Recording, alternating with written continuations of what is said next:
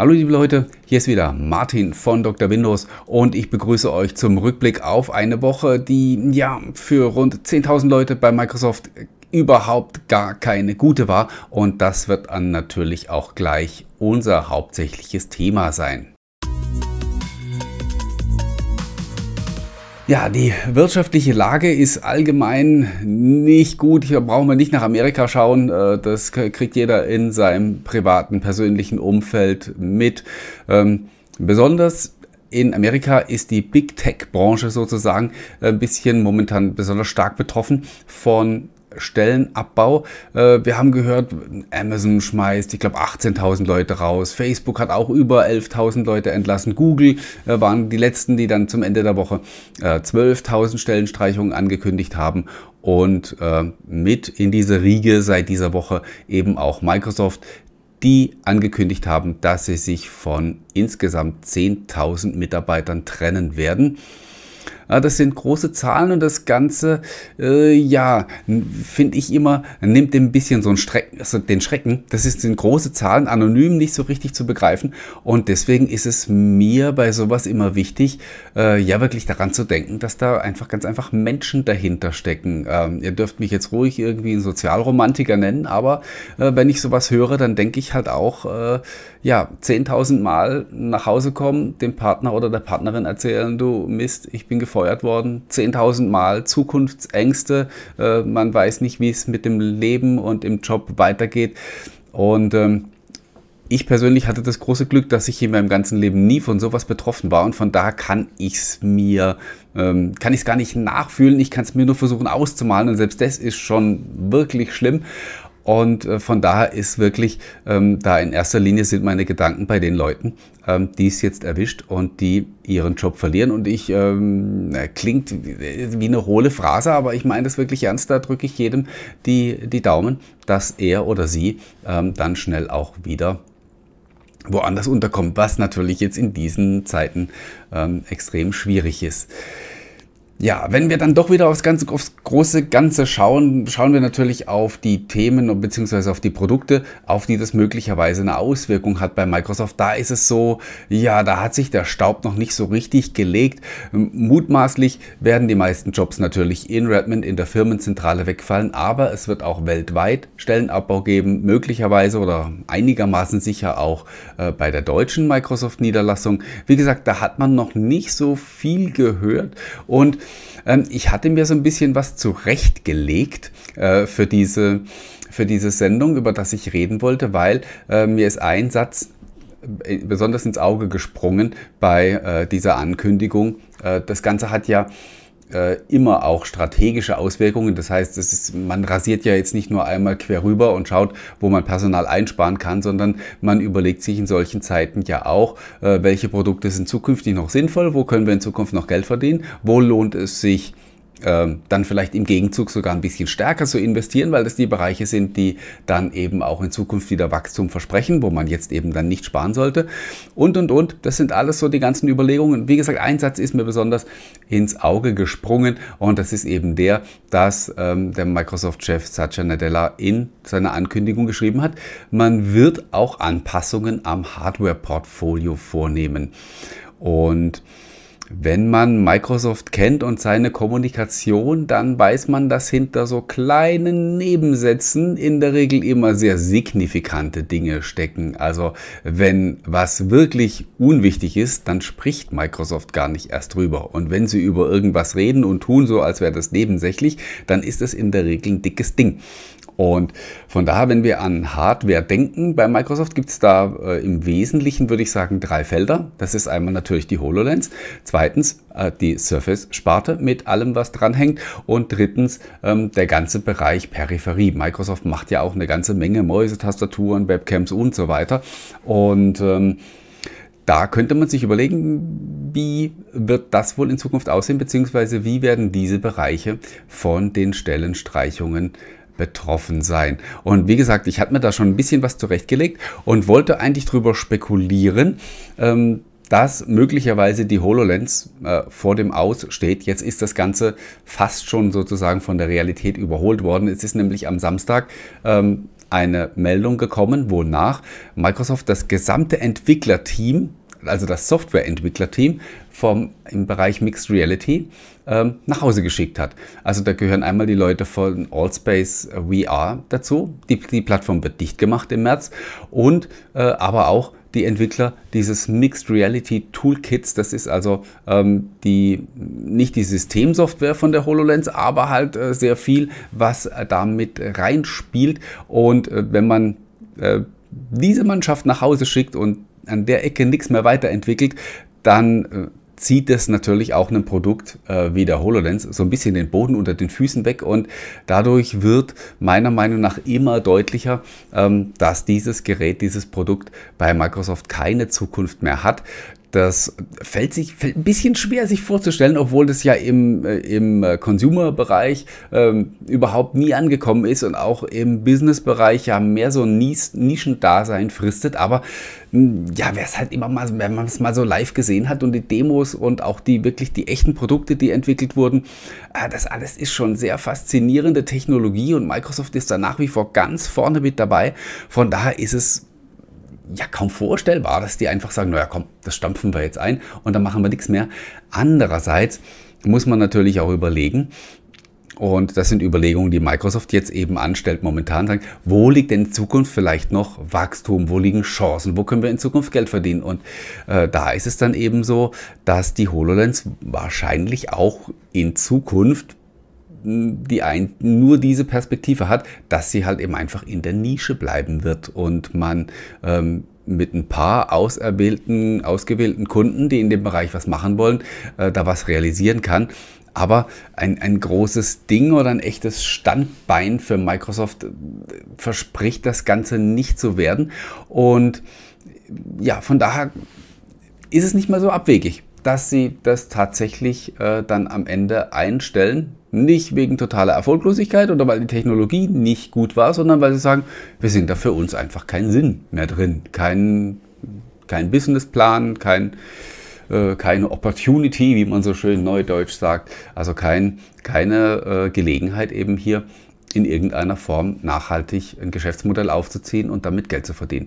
Und äh, ja, ich denke, äh, wir werden uns von der HoloLens wohl verabschieden können. Äh, mal sehen, vielleicht ist es in drei Wochen schon wieder totaler Bullshit, was ich hier erzähle, aber im Moment gehe ich, wie gesagt, davon aus.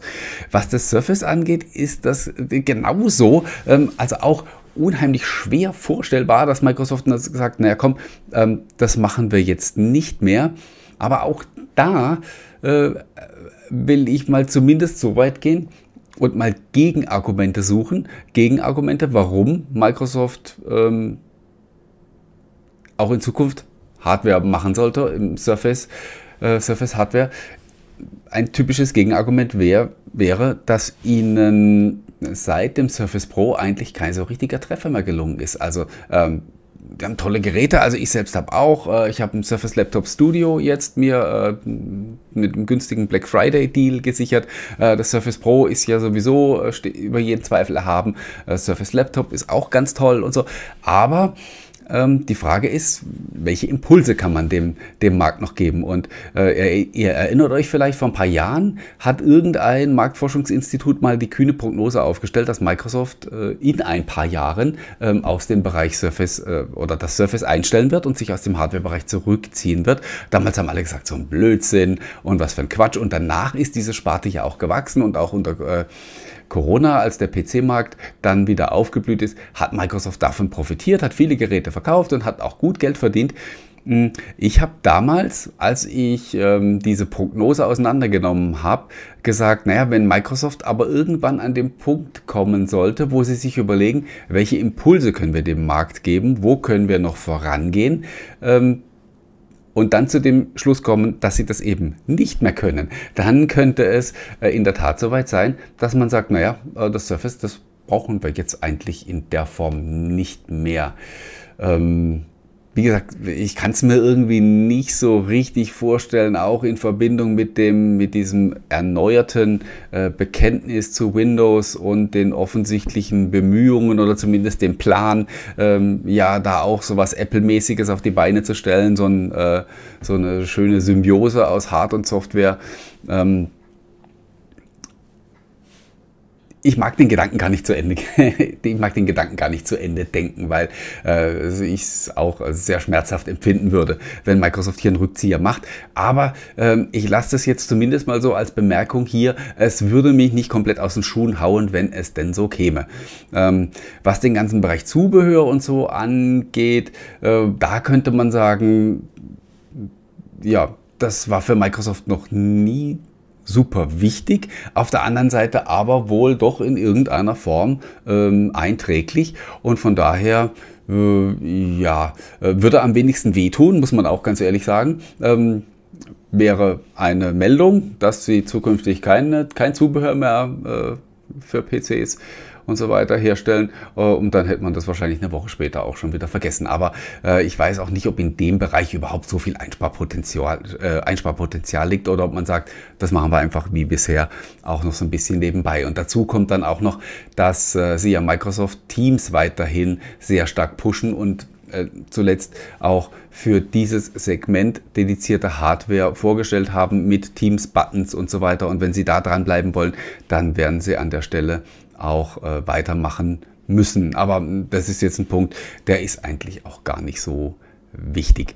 Ähm, ja, ansonsten muss man, wie gesagt, mal abwarten, was da noch so zum Vorschein kommt, also in welchen Bereichen da stark gekürzt wurde oder vielleicht auch nicht. Und ähm, dann muss man ganz einfach mal schauen, wie das in den nächsten Wochen und Monaten sich da weiter herauskristallisieren wird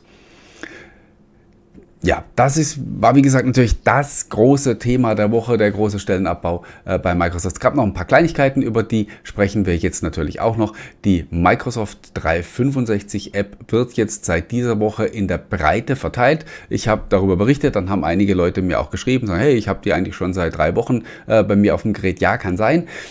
Äh, Microsoft hat wie immer schon vorab angefangen, so ein bisschen hier und da äh, diese neue App zu verteilen und seit dieser Woche wird sie eben jetzt in der Breite ausgerollt. Was ist das überhaupt äh, für diejenigen, die ähm, das Stichwort jetzt zum ersten Mal hören? Ähm, Ihr alle kennt mutmaßlich die Office-App für Windows und auch für Android und iOS.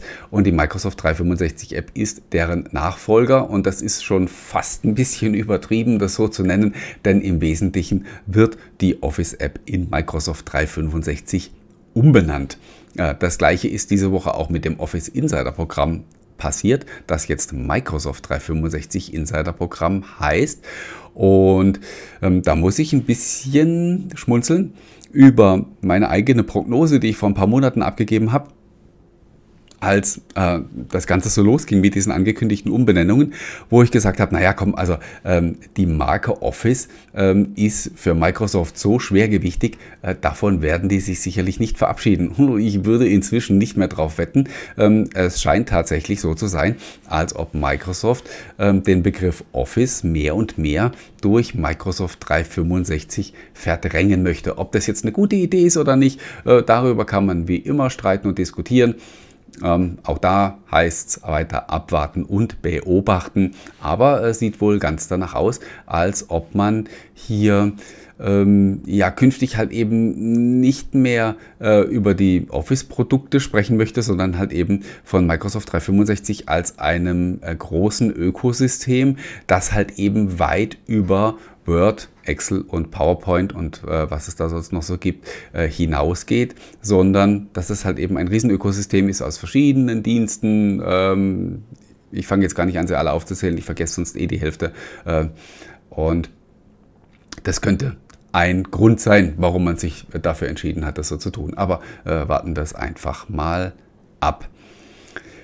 Eine eventuell gute Nachricht gibt es für die Windows Insider.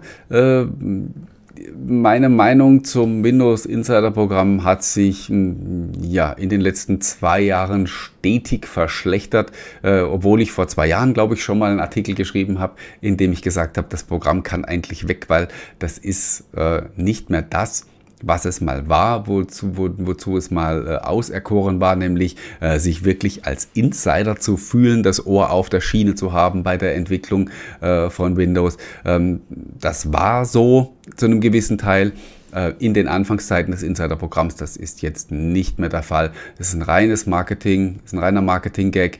Äh, die Leute werden mehr oder weniger äh, will jetzt kein böses Wort gebrauchen, aber ich will jetzt nicht sagen für doof verkauft, aber äh, ja, man, sie sind halt einfach nur so, so Testtierchen, ähm, die äh, in einem unstrukturierten Programm, auch wenn es offiziell drei Kanäle gibt, äh, hier und da mit neuen Features beworfen werden.